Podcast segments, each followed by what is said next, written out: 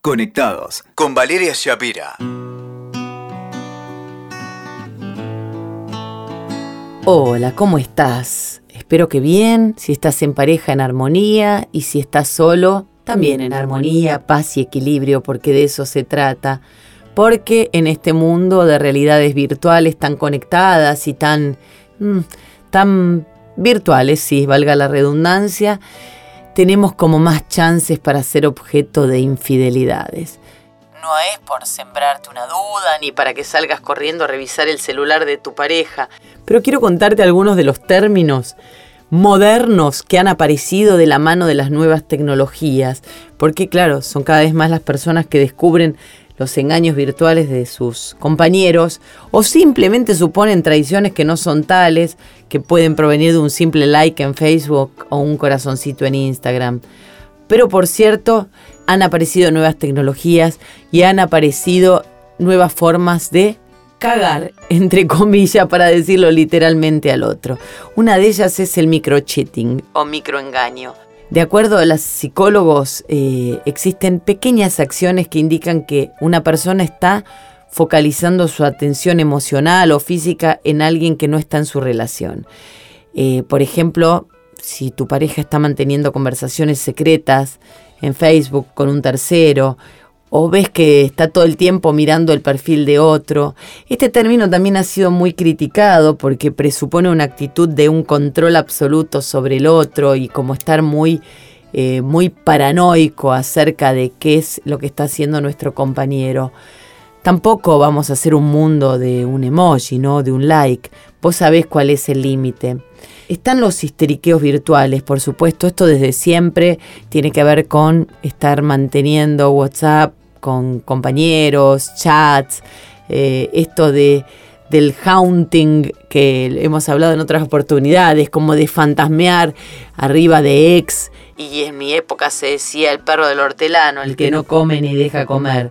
Si sos de, de calentar la pava y no cebar el mate, también como se decía en mi infancia, no te justifiques. Quiero que sepas que tus acciones son muy dolorosas, aunque no te encuentres físicamente, si tu pareja se entera se va a sentir muy mal, porque hay estudios que indican que el dolor que se siente cuando uno constata que su compañero está histeriqueando de manera virtual es tan profundo y tan agudo como puede ser el dolor de encontrar al novio o al marido o al amante en la cama con otra persona.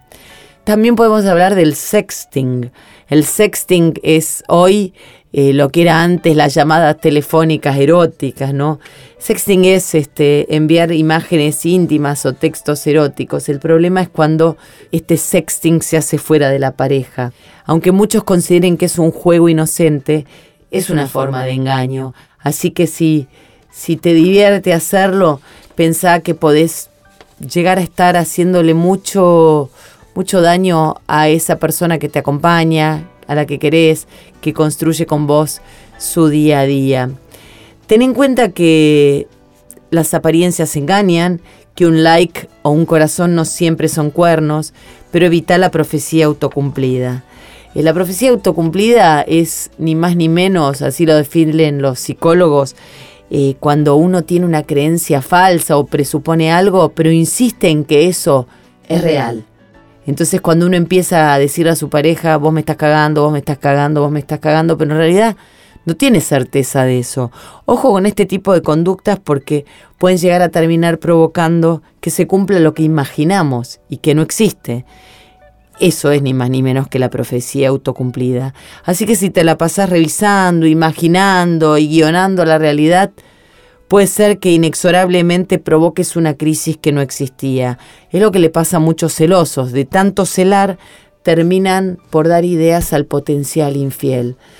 Así que ya sabes, eh, en estas este, infidelidades del mundo online, si sos víctima, mirate al espejo, sonreíte, decí qué linda persona que soy y comencé una nueva etapa porque no mereces ser engañado ni ser considerado menos que otro.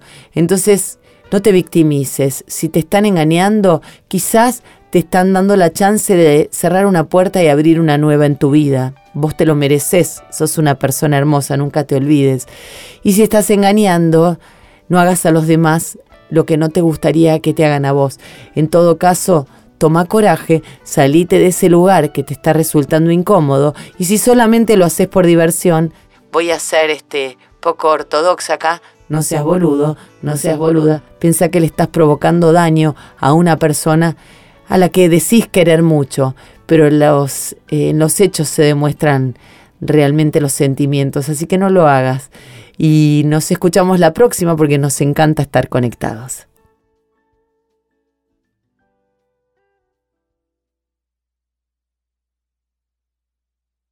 Escuchaste Conectados con Valeria Shapira.